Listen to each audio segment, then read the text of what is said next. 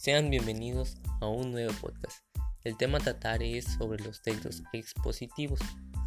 Espero que el tema sea muy entendible para todos ustedes, ya que investigué información de varios artículos y los recordé para todas aquellas personas que me están escuchando en estos momentos. Si todo está claro acerca del tema del cual estaré hablando, entonces comencemos.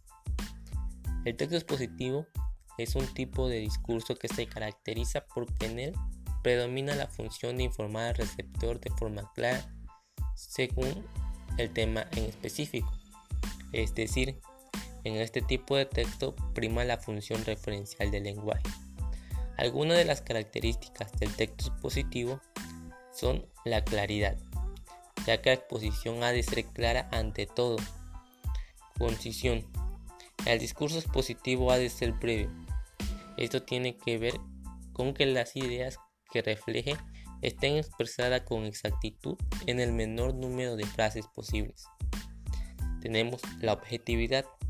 Un texto expositivo debe ser lo más objetivo posible y no, y no reflejar opinión. Tenemos dice que también debemos centrarse en el tema. Un texto expositivo ha de atenerse al tema en todo momento y no irse por las ramas.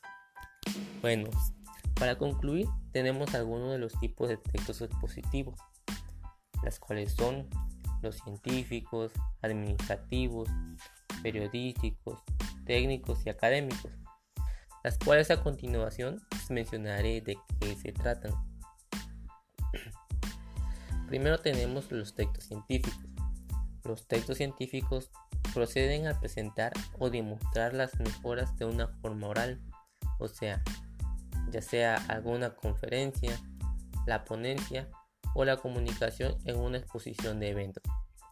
Generalmente se ve este tipo de texto en las tesis doctorales, de memoria de licenciatura o artículos científicos.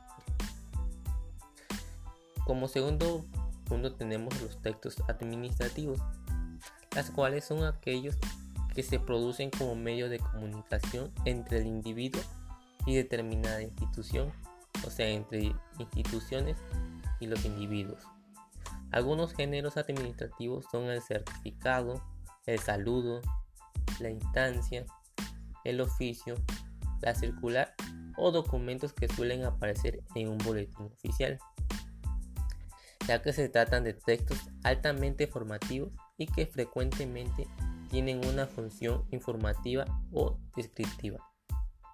Tenemos de igual forma los textos periodísticos.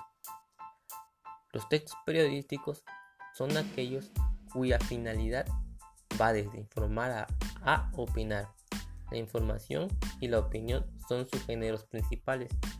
Siempre son hechos y temas de interés general. Además de informar, pues también se permiten opiniones o críticas sobre ciertos hechos, comportamientos y actitudes. Algunas de las características de los textos periodísticos son los siguientes. Ofrecen información nacional, internacional, local, deportiva, etc. Por esta razón, los periódicos están divididos en secciones. Tanto el emisor como el receptor tienen un carácter colectivo. La relación entre emisor y receptor es unidireccional, pues no se espera respuesta. Tenemos también los textos técnicos. El texto técnico presenta la metodología o procesos para aplicar y desenvolver una serie de actividades o conocimientos científicos y pues también el texto técnico se relaciona con el texto científico ya que ambos presentan contenidos que surgen de investigaciones científicas.